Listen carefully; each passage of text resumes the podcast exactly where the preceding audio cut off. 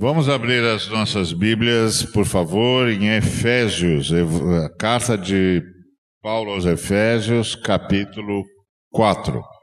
Rogo-vos, pois eu, versículo 1, o prisioneiro no Senhor, que andeis de modo digno da vocação a que foste chamados, com toda a humildade e mansidão, com longanimidade, suportando-vos uns aos outros em amor, esforçando-vos diligentemente por preservar a unidade do Espírito no vínculo da paz.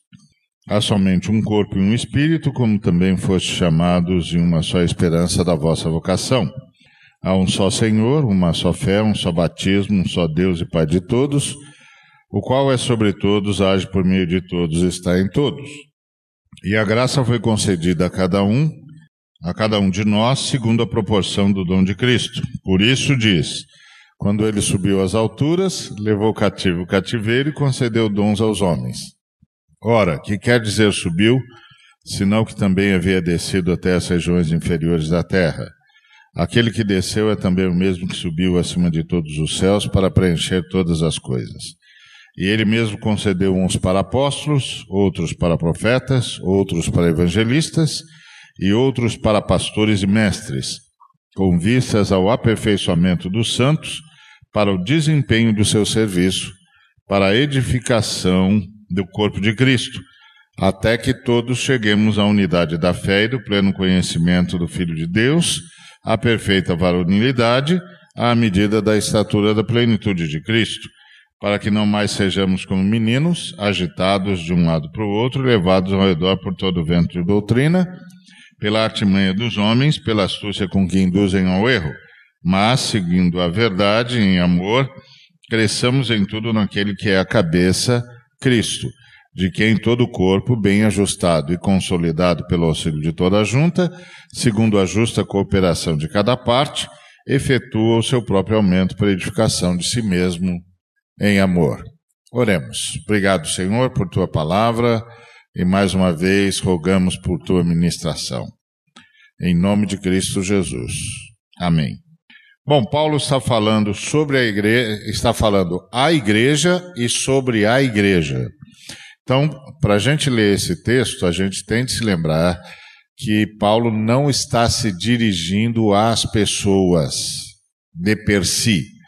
Então, Paulo não está falando ao crente uh, efésio, ele está falando à igreja que está em Éfeso. Esta é uma palavra para a igreja. Portanto, para entender essa palavra, precisa ter consciência de igreja. Nós somos a igreja, porque o Paulo está falando à igreja. Então, ele está pedindo aos membros da igreja que andem de modo digno da vocação a que foste chamados. E essa vocação é a vocação de viver a vida da igreja. Há, há muitos cristãos que fazem a seguinte pergunta: Qual é o plano de Deus para a minha vida? O plano de Deus para a sua vida é viver a vida da igreja. Ponto. Por isso ele tirou você uh, do inferno e colocou você na igreja. Eu sei que hoje o termo igreja é um termo bastante desgastado, até porque a gente confunde igreja com o, o templo, a gente confunde igreja com a placa, mas igreja é a comunhão dos santos, é a vivência dos santos, a mutualidade entre os santos. Isso é a igreja. É, hoje, quando a gente diz igreja, ah, geralmente a pessoa pensa num lugar e num endereço, não é? Onde é a sua igreja? Ah, eu sou da igreja pentecostal é, e ela fica na rua tal número tal. Essa, essa é a visão que nós temos hoje, porque nós passamos a confundir igreja com é, o local onde a igreja se reúne. Na verdade, no tempo dos apóstolos e depois da primeira igreja, a pergunta não era Onde é a sua igreja? A pergunta é: onde a igreja vai se encontrar? Aí os, os irmãos diziam: Ah, hoje a igreja vai se encontrar nas catacumbas. Nós vamos para o cemitério. Ah, a reunião vai ser no cemitério? É, a reunião vai ser no cemitério. Por que, que a reunião vai ser no cemitério? Porque os romanos têm medo de fantasma e lá eles não entram.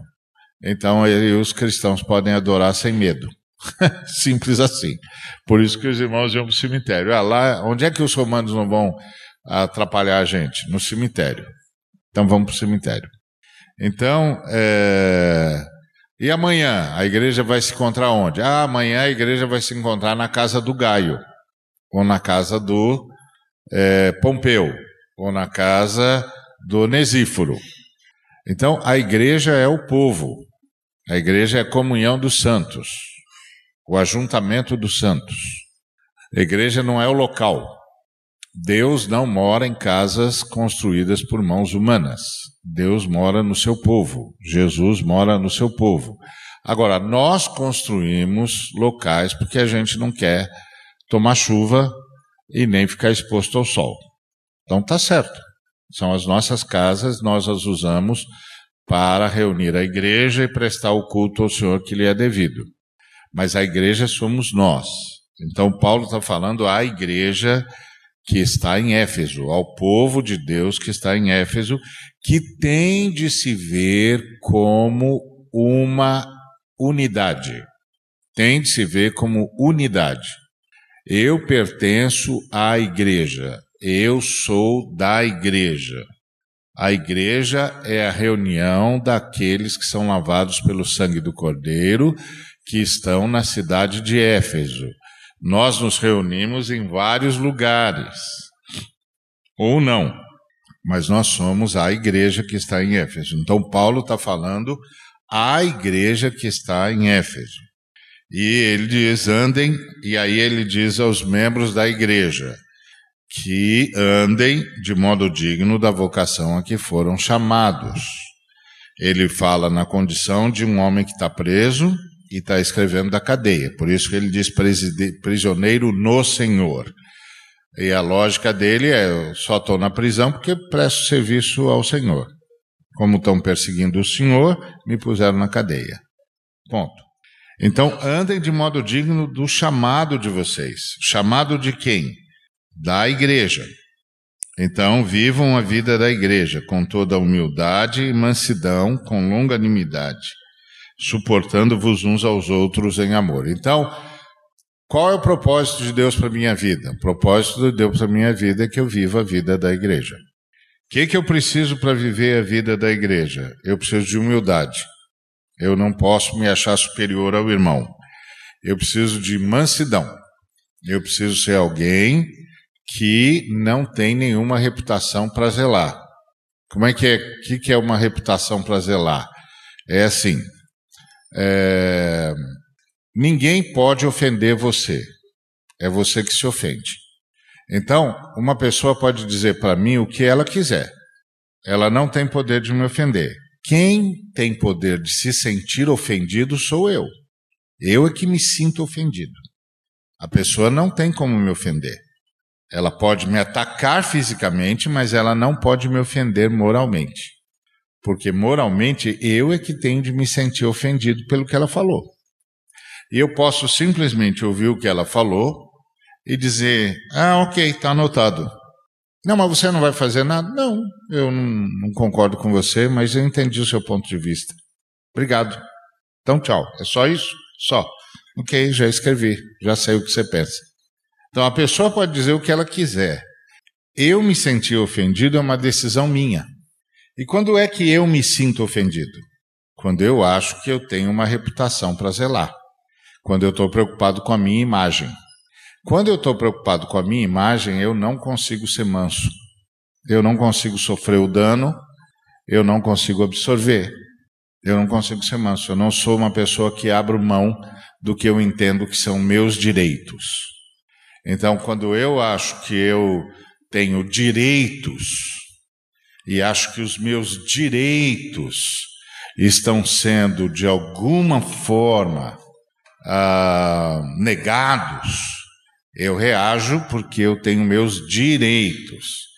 Ou então, quando eu acho que eu estou sendo tratado de modo inferior a, a, a, aos meus méritos, você não está me respeitando, você não está me tratando a partir do meu valor, da minha qualidade, com quem você pensa que você está falando. Então é isso que me faz sentir-me ofendido. Eu me sinto ofendido na medida em que eu tenho uma imagem acerca de mim mesmo e acho que aquela pessoa não está respeitando a imagem que eu tenho de mim mesmo, que eu penso que estou projetando. Mas quando eu sou humilde, eu não me acho superior a ninguém, em primeiro lugar. E quando eu sou manso, eu não entendo que devo lutar pelos meus direitos.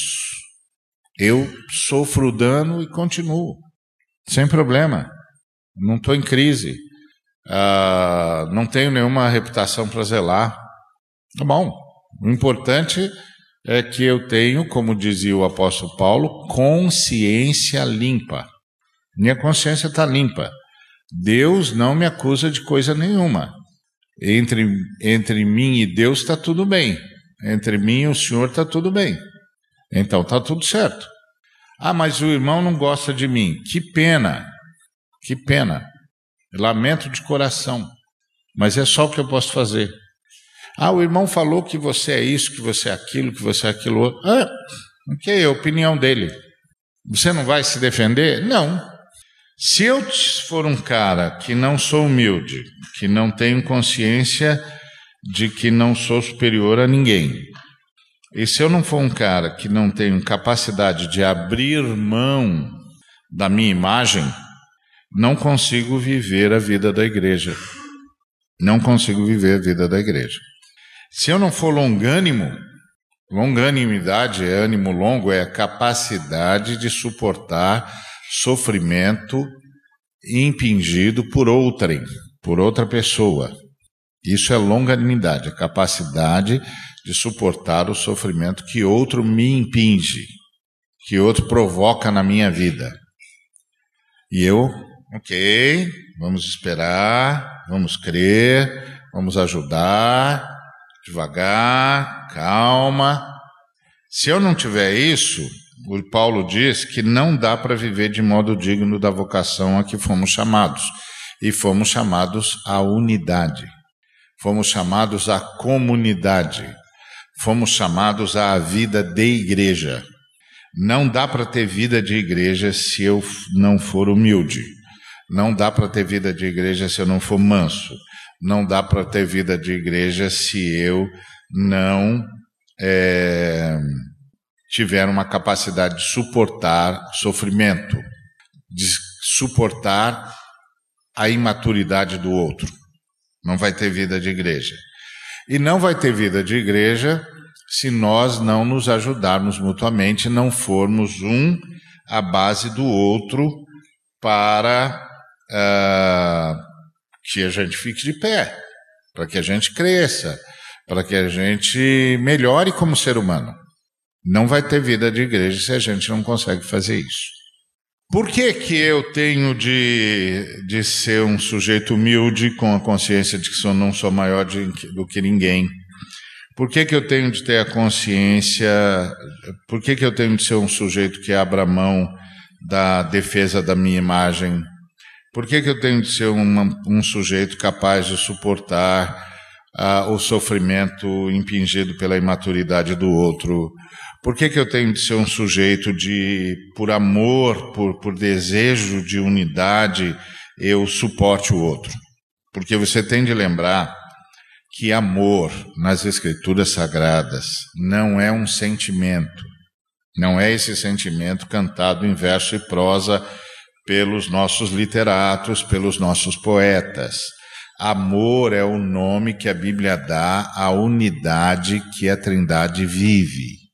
Então, suportar o outro em amor é suportar o outro, sustentar o outro, ajudar o outro, ser paciente com o outro, porque a gente quer viver em estado de unidade, quer viver o que a Trindade vive. Por quê? Por que, que eu tenho de, de fazer tudo isso? Porque eu preciso, e todos nós precisamos, a nos esforçar diligentemente. É uma tomada de posição diária, diariamente mantida, sustentada e buscada. Diligentemente preservar a unidade do espírito no vínculo da paz. Quando Jesus orou em João 17, ele disse que era para a gente ser um ah, como nele e no Pai, ou seja, que a gente tinha de ser um em Jesus, como Jesus, e tinha de ser um entre nós e um em Jesus, como Jesus é um com o Pai. E ele foi bem específico. Eu neles e o Senhor em mim, ou e eles em mim e eu no Senhor. Então, que eles sejam um como nós o somos. O Senhor em mim e eu no Senhor. Bom, então, esse é não é uma unidade, não é união, nem é uniformidade. É uma relação igual à relação da Trindade.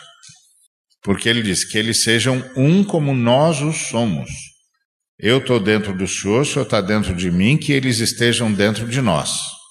Uau!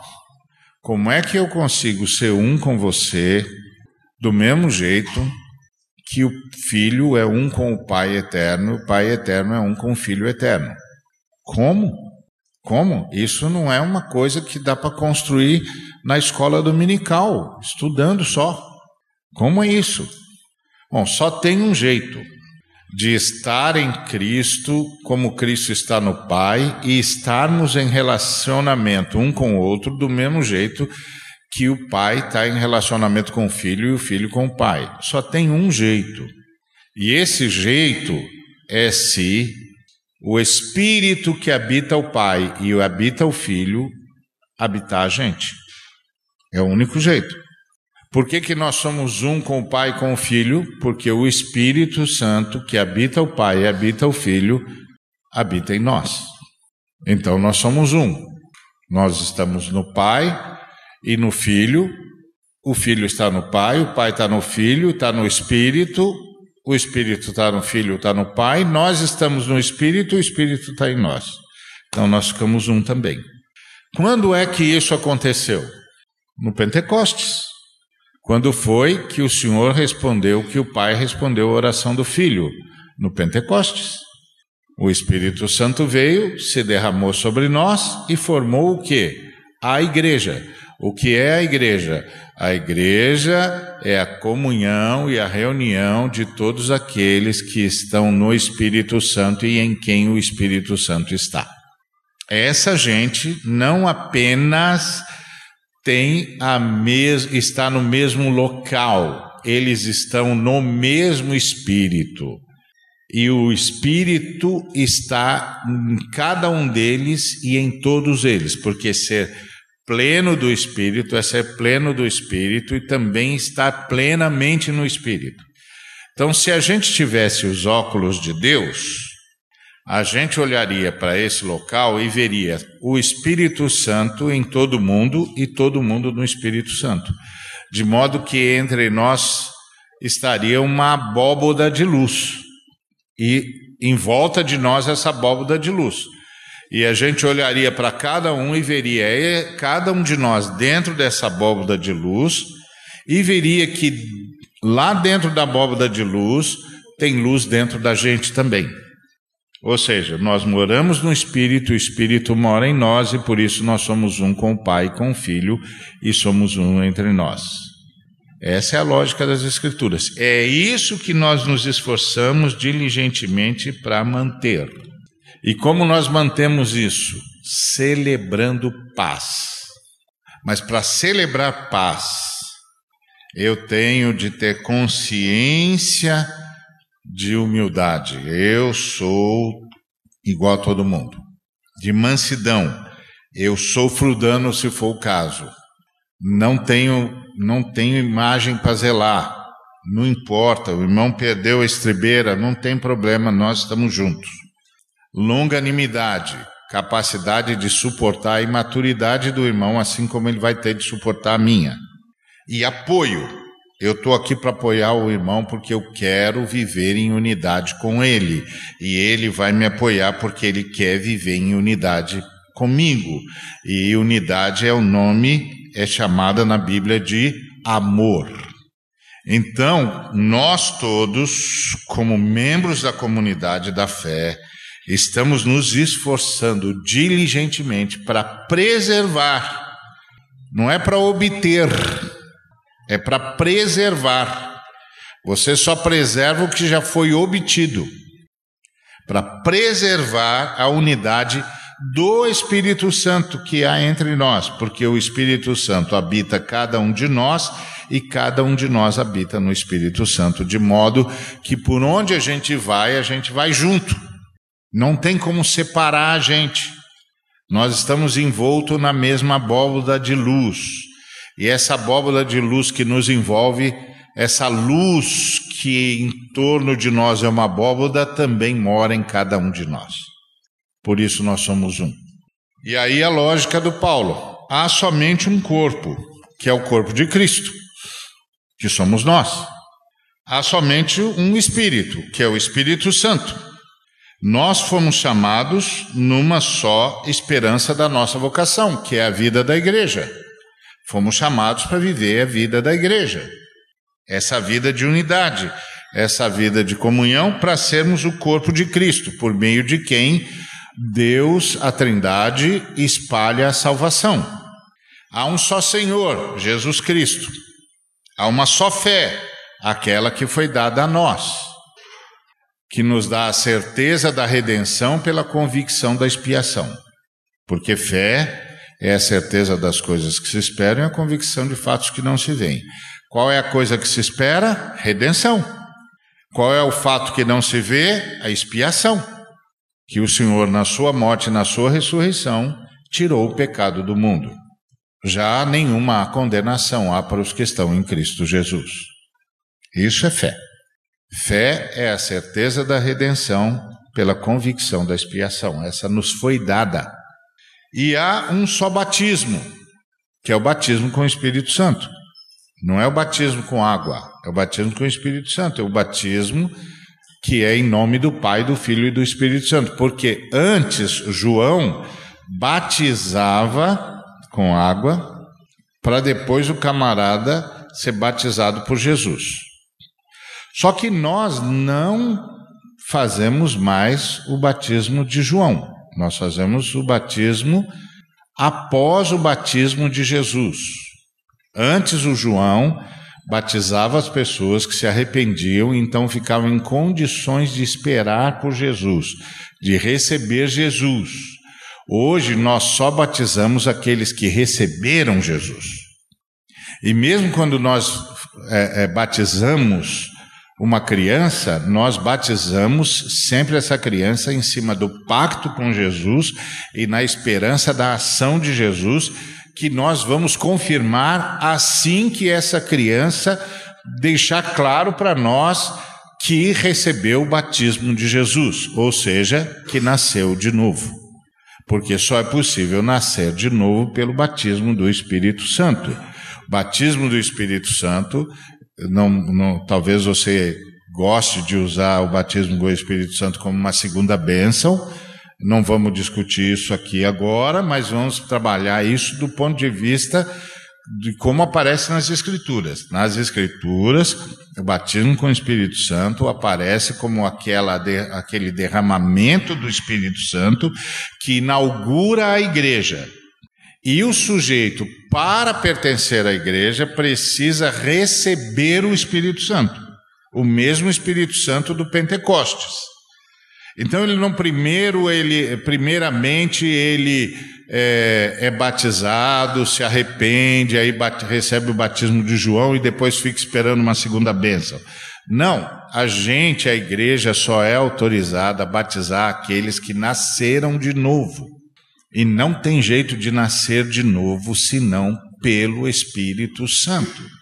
Então, nas Escrituras Sagradas, o batismo com o Espírito Santo é sinônimo de nascer de novo. Só é possível nascer de novo pelo derramamento, pelo batismo do Espírito Santo. Então a igreja só batiza aqueles que Jesus Cristo batizou, porque a igreja só batiza aqueles que nasceram de novo, ou só batiza na esperança do novo nascimento. Tá certo? Então é outro batismo agora, é o batismo no Espírito Santo. E aí a gente batiza com água, reconhecendo o batismo com o Espírito Santo, em nome do Pai, do Filho e do Espírito Santo, como nos ensinaram os nossos apóstolos. Mas o nosso batismo não é o de João. Nós só batizamos aqueles que foram batizados com o Espírito Santo. Foi João que disse: Eu vos batizo com água, mas vem aquele que é maior do que eu e que tem a primazia, porquanto já existia antes de mim. Ele vos batizará com o Espírito Santo e com fogo. O fogo é juízo. Então, quem é aquele que é da Igreja de Cristo? Aquele que foi batizado por Cristo. Aí a Igreja de Cristo reconhece o batismo de Cristo em alguém e aí o leva às águas. E aí cada um tem o seu próprio rito, mas o leva às águas, o batiza em nome do Pai, do Filho e do Espírito Santo, ou confirma o batismo dado quando ele nasceu, porque ele nasceu numa família que tinha pacto com Deus. É assim que funciona. Então, nós temos de nos esforçar diligentemente para preservar essa unidade que o Espírito Santo criou quando nos batizou, desde o Pentecostes. Nos batizou e vem nos batizando. Então há um só Senhor, que é Jesus, uma só fé, que é aquela que nos foi dada, um só batismo, que é o batismo de Jesus, um só Deus e Pai de todos, que é sobre todos, que age por meio de todos e que está em todos, ou seja, estamos dentro dele e ele está dentro de nós. Isso é a unidade da igreja. Então, a que vocação que eu fui chamado? Eu fui chamado para dentro da igreja. Qual é o plano que Deus tem para minha vida? Viver a vida da igreja. Ponto. É dentro da vida da igreja que vai aparecer o meu dom, e é dentro da vida da igreja que eu vou ganhar ou não ministério. A graça foi concedida a cada um de nós segundo a proporção do dom de Cristo. A graça é a operação de Deus, é, é, é a, a motivação da operação de Deus. Deus operacionaliza opera pela graça. Graça é uma disposição no coração da Trindade em favor da humanidade. Quando o apóstolo Paulo conta a história, a experiência que ele teve lá em Atos 27, ele diz que o anjo do Senhor disse para ele: Deus, por sua graça, não é porque você orou, não é porque você é, é maravilhoso, não, por sua graça. Então, graça é uma disposição que há no coração da Trindade que é favorável a nós. E é por meio dessa disposição que a Trindade opera em nós e a nós. Então, essa é a ideia, porque hoje em dia algumas pessoas falam da graça e elas falam da graça como se a graça fosse a quarta pessoa da Trindade e a graça fosse o Deus bonzinho. Ah, a graça te recebe, a graça te abraça, a graça compreende. Pô, essa graça não existe, não, meu filho. Quem existe é Deus. Graça é uma disposição em Deus a favor de nós. É uma disposição na Trindade a favor de nós. Então, por meio da graça, Deus opera. Então, a primeira coisa que Deus opera por graça é a criação. A criação já é uma ação de Deus por sua graça. Então, a, a, a graça permite a ação criadora de Deus, porque o sangue de Cristo é conhecido antes da fundação do mundo. 1 de Pedro, capítulo 1, versículo 18 a 20. Não foi com prato ou ouro, qualquer coisa perecível, que fostes resgatados do vão procedimento que vos legaram vossos pais, mas pelo sangue precioso, sem mácula, como um sangue como de cordeiro, o sangue de Cristo, conhecido e efetivo, conhecido com efeito, desde antes da fundação do mundo, porém manifestado no fim dos tempos por amor a vós. Então é o sangue, o sacrifício é anterior à, criação, por decreto. Então, é baseado no sacrifício, que a disposição favorável que há no coração da Trindade em relação a nós pode ser operacionalizada, pode permitir a ação de Deus, pode dar condições para que Deus haja sem ferir a, o seu caráter. Não é certo? Então, a primeira ação de Deus por sua graça é a criação. A segunda ação de Deus por sua graça é a manutenção de todas as coisas. A terceira ação de Deus por sua graça é a salvação de todos os que creem, inclusive o fornecimento da fé com a qual se crê. E a, a quarta ação da graça de Deus por sua graça é a capacitação. A quinta ação de Deus por sua graça é a santificação. A sexta ação de Deus por sua graça é o arrebatamento. E a sétima ação de Deus por sua graça é o novo céu e a nova terra. Tudo é por graça. Essa graça que foi concedida a cada um de nós, segundo a proporção do dom de Cristo, é a ação capacitadora da graça. É a ação capacitadora de Deus por sua graça. Então, ação criadora, ação mantenedora, ação redentora, ação capacitadora, ação santificadora, ação resgatadora e ação que se manifesta na criação do novo céu e nova terra. Ok? Então, essa aqui é a manifestação capacitadora de Deus por sua graça. A ação capacitadora de Deus por sua graça. Cada um de nós recebeu um dom de Cristo. Esse dom de Cristo é proporcional. Proporcional. Então, tem irmãos, tem dois irmãos que têm dom de ensino. Só que o irmão A vai ensinar um determinado grupo de pessoas uh, que vai exigir dele muito mais capacitação.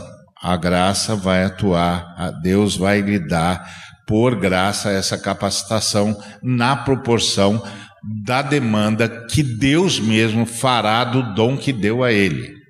Ponto. Então, a cada um de nós foi concedida essa capacitação, essa ação capacitadora de Deus por sua graça, segundo a proporção do dom de Cristo. Depende do que é que Cristo tem para cada um dentro da vida da igreja, nunca fora da vida da igreja. Porque Deus vem buscar a igreja, a noiva. Então é dentro da vida da noiva. Então Jesus, quando subiu às alturas, levou o que aprisionava os homens e concedeu dons aos homens. E aí, o Paulo explica que ele foi até as regiões inferiores da terra e operacionalizou o que nós chamamos de a salvação. Nós não sabemos o que é isso? Porque o Espírito Santo não revelou e aquilo que o Espírito Santo não revelou, a gente não mexe. É uma informação, a gente tem informação, e a informação que a gente tem é que quando Jesus subiu, ele levou cativo o cativeiro e distribuiu dons aos homens. Ponto. E que quando ele subiu, ele subiu para dar significado a todas as coisas. Então, todas as coisas vão ganhar significado quando elas forem vividas para a glória e honra de Jesus. É como o irmão que trabalhava cavando buraco para a prefeitura, quando terminava de cavar o buraco, a valeta, ele punha o queixo em cima do cabo da enxada e ficava olhando para a valeta. Depois limpava a enxada e subia no caminhão. Um dia os amigos dele, que sempre o toleravam porque ele era gente boa, um deles perguntou por que, você fica olhando para a valeta. Ele disse: Não, eu não fico olhando para a valeta, não, eu fico falando com Jesus. E o que, que você fala com Jesus? Eu falo: O senhor está vendo essa valeta aí? Pode ter igual, melhor não tem não porque eu fiz para o Senhor e fiz do jeito que o Senhor faria se o Senhor estivesse no meu lugar. O Senhor deu significado àquela, àquele trabalho. Deixou de ser um homem cavando valeta para passar a ser um homem prestando culto enquanto fazia o seu trabalho. E o trabalho passou a ser um presente para Deus. Ganhou significado. É isso que Paulo quis dizer quando falou: tudo que você fizer, faça como um culto, até lavar louça lava louça como um culto para Jesus. Entendeu? Porque quando você transforma em culto para Jesus, dá significado para o que você está fazendo. Não só dá significado, como dá norma. Porque há certas coisas que Deus não vai aceitar, então você não vai poder fazer. Isso vai te livrar muito, vai te salvar de um montão de coisa. Bom, então ele subiu, levou cativo o cativeiro, deu dons aos homens e fez isso para que tudo passasse a ter significado, para que a gente agora pudesse transformar tudo num culto a Deus e ser movido então pelo poder da ressurreição. E aí, para continuar cuidando da igreja, ele deu algumas pessoas para a igreja. Essas pessoas, eles têm dons e os seus dons foram aglutinados para que eles prestassem um serviço. Então, tem gente que o Senhor chamou para ser apóstolo.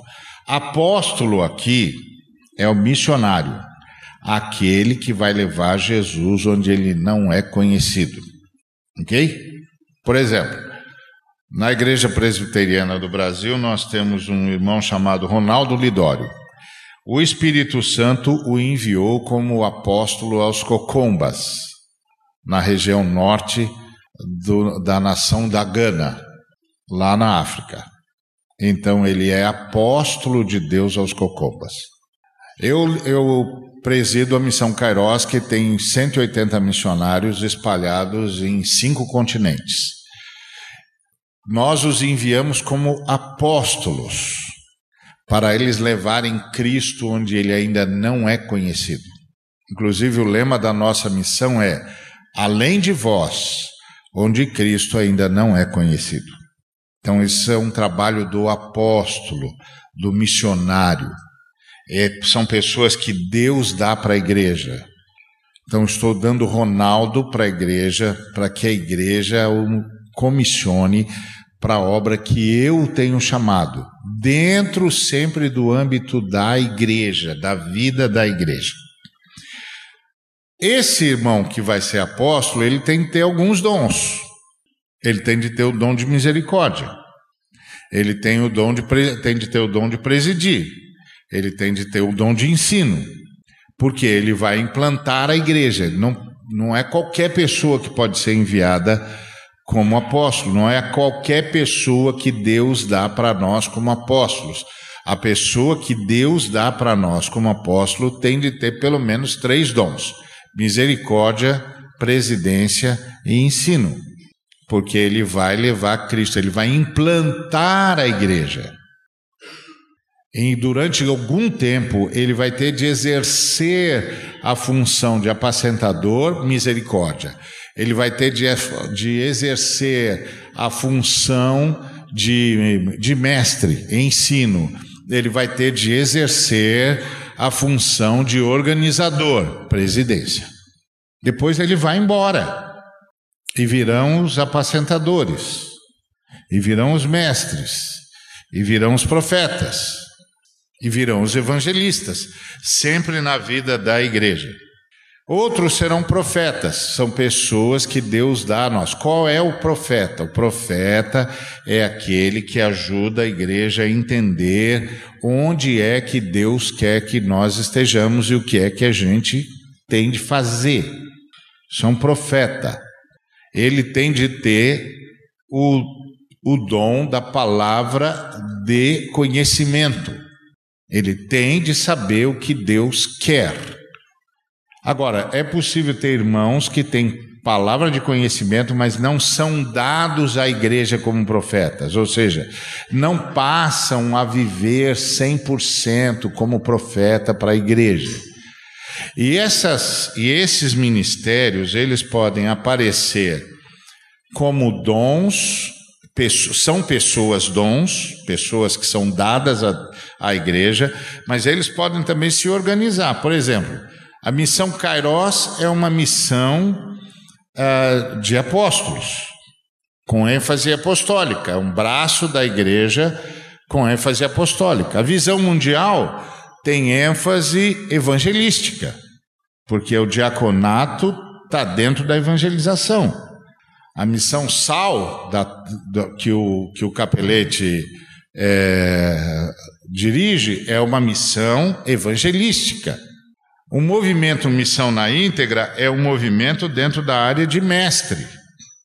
O movimento, a missão A Rocha, que tem ênfase na sustentabilidade, é uma missão dentro do movimento, dentro do dom de profeta, do, do ministério de profeta, porque ela existe para alertar a igreja que a igreja está falhando com o planeta.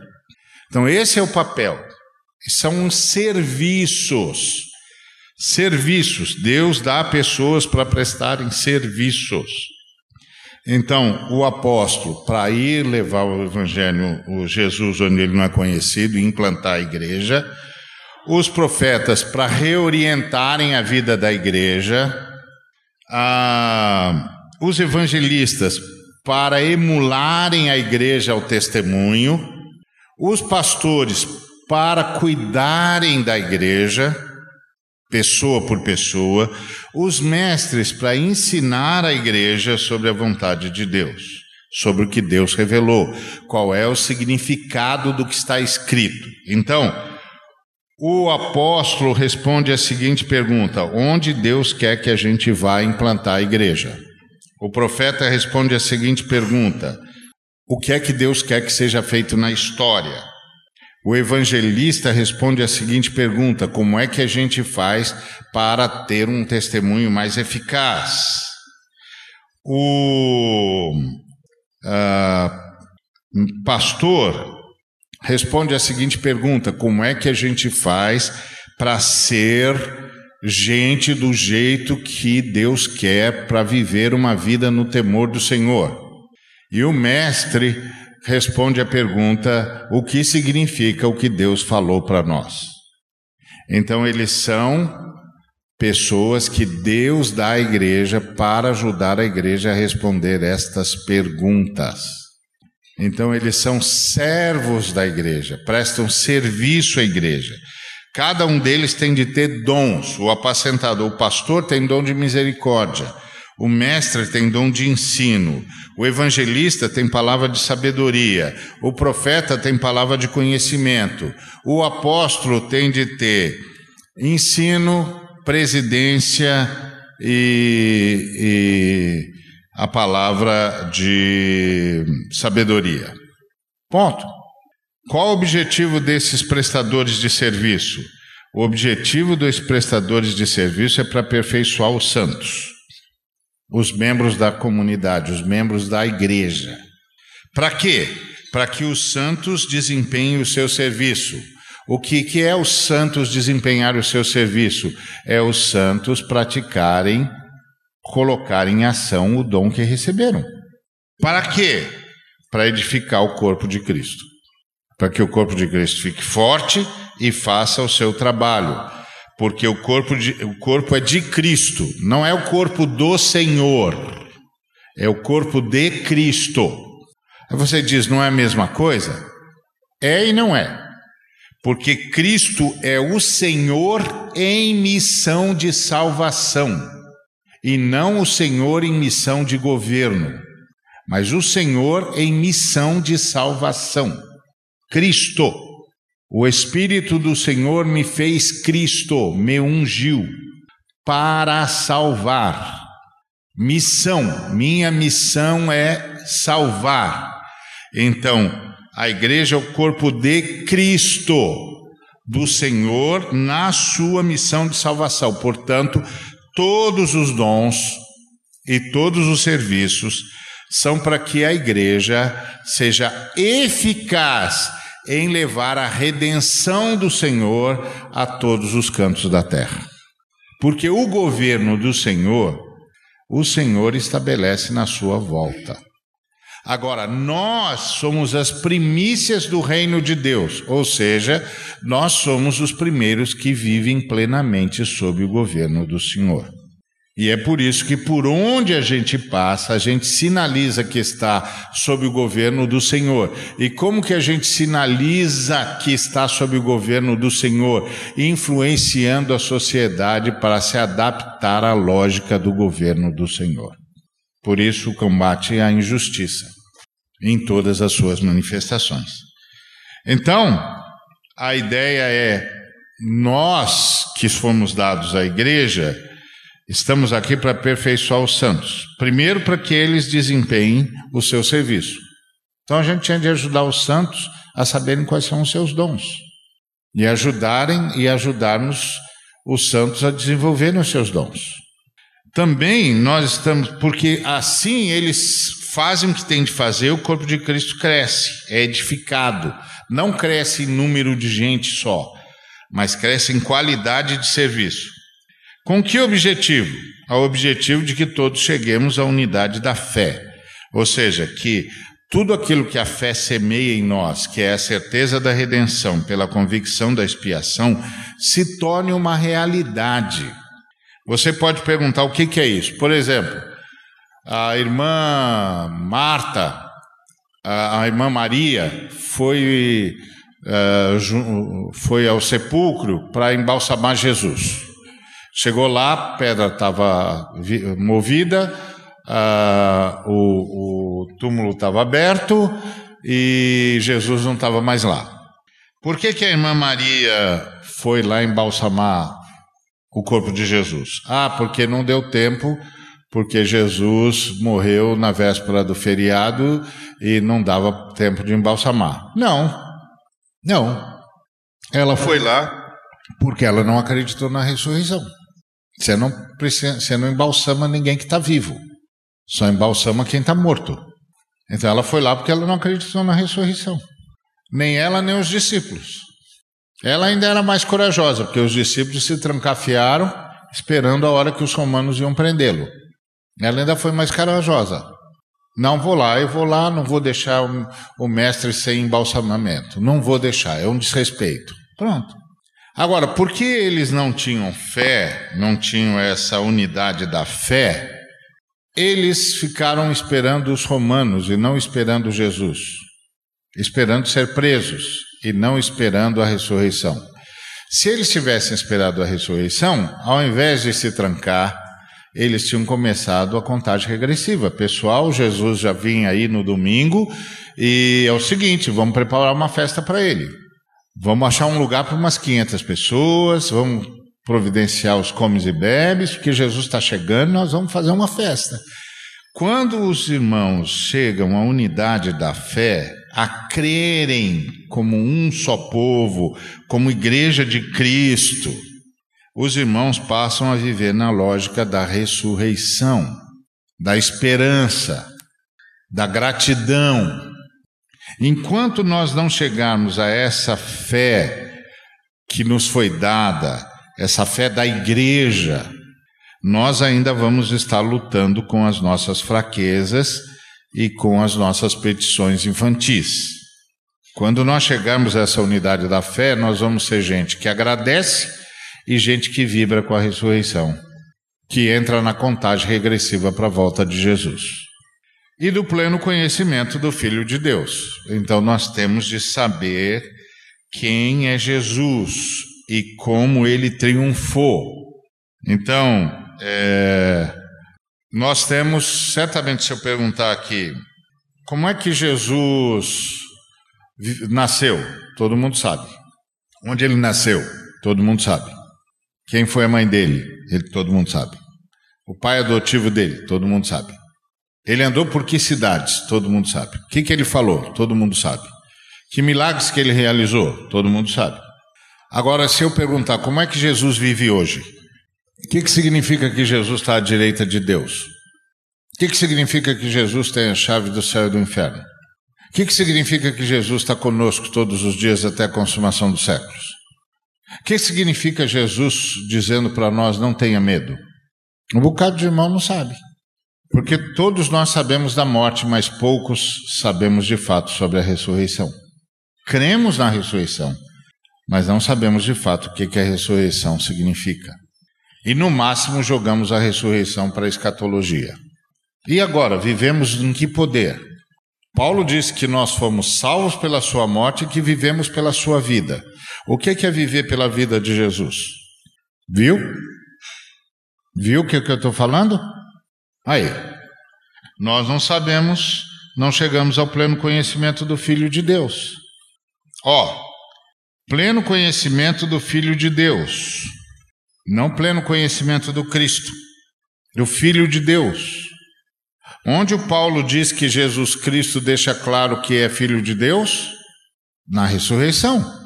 E aí a perfeita varonilidade. Perfeita varonilidade nos, volta de, nos traz de volta para Jesus, o Cristo.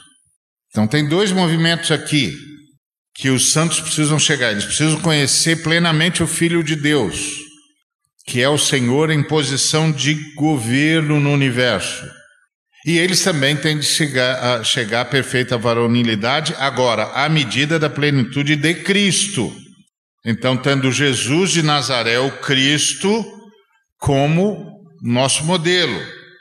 E também consciente do que significa a sua salvação e a sua vitória. Para quê?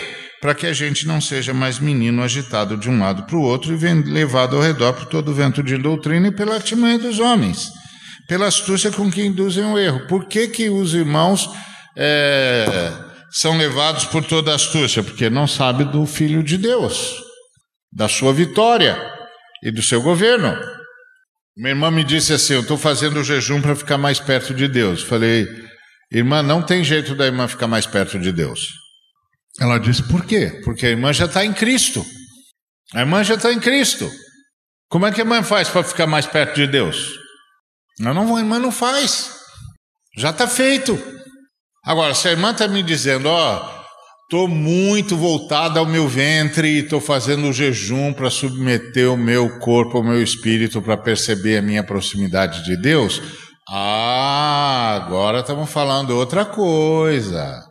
Outra coisa, a senhora está praticando disciplina espiritual, porque a senhora percebeu que o seu corpo está precisando ser esmurrado, porque a senhora está presa demais ao seu corpo e está perdendo comunhão. Está perdendo sensibilidade. Ah, bom. Aí estamos conversando outra coisa. Agora a senhora vai fazer um jejum para ficar mais próximo de Deus? Como que a senhora faz isso, minha senhora? A senhora já está em Cristo, minha irmã. A senhora vai ficar como? Vai para onde? Tem jeito não, minha senhora. O que a senhora está me dizendo é que a senhora está meio desligadinha, não é isso? Ah, bom, então tá certo. Irmã está desligada, precisa se ligar. O jejum é bom, irmã, é uma boa disciplina espiritual. Esmurra o corpo e a gente volta à vida de comunhão. Tá certo, tá certo. É, isso é bom, bom, isso é bom, isso é bom. Isso é outra história. É outra história. Então, se não, fica na artimanha. Não, se você fizer isso, Deus te dá aquilo. Deus já fez tudo por Jesus. Aquele que não poupou seu próprio filho, porventura não vos dará com ele todas as coisas? Então, fomos libertos pela sua morte e agora vivemos por sua vida. O que é viver pela vida de Jesus? Viu? Do que é que eu estou falando?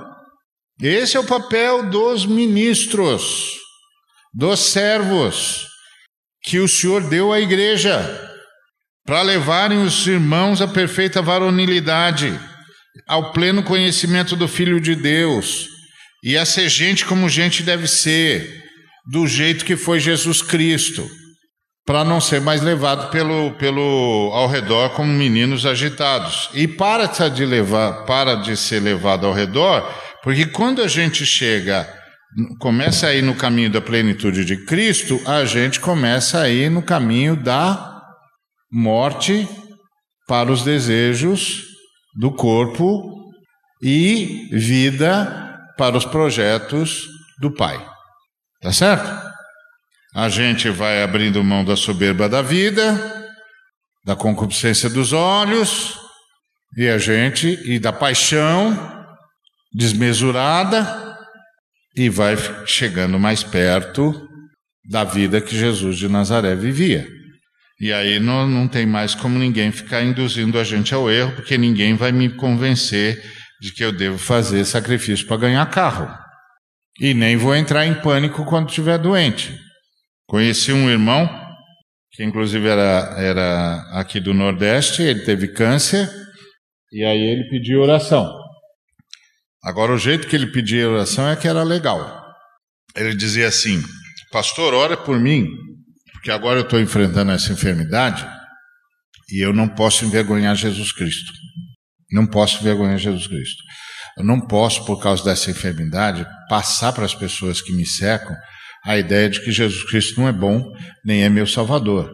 Eles precisam saber que eu sei da ressurreição. Então eu preciso ficar firme, porque toda minha parentada está fraquejando, viu, pastor? Eles ficam o tempo todo dizendo que eu tenho de ir não sei aonde, tenho não sei. E eu digo: escuta, minha vida está na mão de Jesus, está no pacote, está no pacote. Ei! Jesus quiser me levar, leva. Quiser que eu fique, eu fico. O que eu tenho agora é de honrar Jesus. Eu tenho de honrar Jesus. Eu honrei Jesus quando Jesus estava derramando um montão de bênção. Agora eu estou aqui com essa doença que é fruto do pecado humano e eu não vou honrar Jesus. Eu tenho de honrar Jesus. As pessoas que chegarem perto de mim têm de saber que Jesus é bom, que eu estou firme, que eu estou caminhando para a ressurreição. Vai dar tudo certo. Se eu levanto, Jesus está comigo. Se eu não levantar, eu estou com Jesus. Está tudo certo. Isso é perfeita varonilidade. Os espertalhões não conseguem explorar um sujeito desse. Não, o senhor não quer a sua cura? Eu não. Eu quero honrar Jesus. Mas o senhor não quer ser curado? Não, eu quero honrar Jesus, pastor, ora por mim, para eu ficar firme. Eu, curioso é que Jesus salvou ele, ele não foi embora, curou ele. Podia ter levado, ele estava pronto. Ele queria honrar Jesus. Ele entendeu, ele chegou ao que a Bíblia chama de perfeita varonilidade. E aí, sabendo da verdade, a gente cresce naquele que é o cabeça, tem um cérebro, a igreja tem um cérebro, que é Cristo. E todo o corpo bem ajustado e consolidado pelo auxílio de toda a junta. Então, por isso que é muito perigoso esses servos, esses ministros que tomam a igreja para si. Porque é o corpo bem ajustado, consolidado pelo auxílio de todo mundo, pela cooperação de cada parte, que efetua o seu próprio aumento para, a edificação de si mesmo na unidade. É o corpo que faz isso. Quando o ministro toma a igreja para si, ele infantiliza a igreja. Porque é só o ministro que ora, é só o ministro que fala, é só o ministro. E o, o bendito do ministro é um evangelista. Ele fez a parte dele ele tinha de passar para um, um, um pastor, que por sua vez vai chamar um mestre, que por sua vez vai chamar um profeta, que por sua vez vai estimular um evangelista a vir. Os santos precisam ser abençoados por todos os ministérios eles precisam ser abençoados pelos apóstolos, porque os apóstolos darão para eles noção de expansão do reino. Eles precisam ser abençoados pelos evangelistas, que os evangelistas darão para eles noção de manifestação do testemunho. Eles precisam ser abençoados pelos profetas, porque os profetas dirão para eles o que é que Deus quer que seja feito na história. Eles precisam dos é, apacentadores porque eles precisam aprender a cuidar uns dos outros. E eles precisam dos mestres, porque eles precisam saber o que significa o que Deus falou. Por isso, a vida da igreja é o resultado de uma doação pessoal em benefício da comunidade. Os santos se doam para aprender e para fazer o seu trabalho, e as pessoas que Deus dá, deu à igreja se doam para que a igreja seja o que Jesus quer e surja finalmente a unidade, a cooperação e a compactação do corpo de Cristo. Isso é, o, é, o, é a doação, é a vida de doação da igreja. Hoje nós estamos muito atrapalhados porque nós confundimos a igreja com um montão de coisa e nós estamos muito atrapalhados porque as nossas instituições chamam todo mundo de pastor. E é, está muito atrapalhado. Mas não há nada que o Espírito Santo não possa consertar. Agora, o Espírito Santo vai fazer isso de igreja local em igreja local. Pensar que o Espírito Santo vai fazer isso consertando instituições nacionais, o Espírito, o Senhor Jesus, anda entre os candeeiros. E os candeeiros são as igrejas locais. Não tem nenhum problema em fazer parte de uma agremiação que nós chamamos de denominação. Não tem nenhum problema. Nenhum problema. Elas existem para otimizar o nosso, nosso trabalho. E devem ficar pra, e devem fazer só isso mesmo. Mas a ação do Senhor da igreja é na localidade, porque é na localidade que estão as pessoas. Então, eu sou pastor de uma comunidade que está ligada a uma agremiação de localidades, que a gente chama de denominação. Mas, Jesus, quando vem falar, vem falar com a igreja local, vem falar comigo e com os meus outros companheiros de, de, de caminhada. E é para mim que ele vai dizer: escute, você está tolerando os nicolaítas? Você não vai fazer nada? Então é isso que eu queria deixar com vocês e dizer o seguinte: sem essa disposição que está aqui, ó, de humildade, mansidão, longanimidade, não tem vida de igreja, não. E essa história de você e eu sermos membros da igreja para sermos abençoados é um equívoco. Nós somos membros da igreja para sermos uma bênção, porque nós já fomos abençoados com a salvação e com o batismo do Espírito Santo. Amém? Que Deus nos abençoe.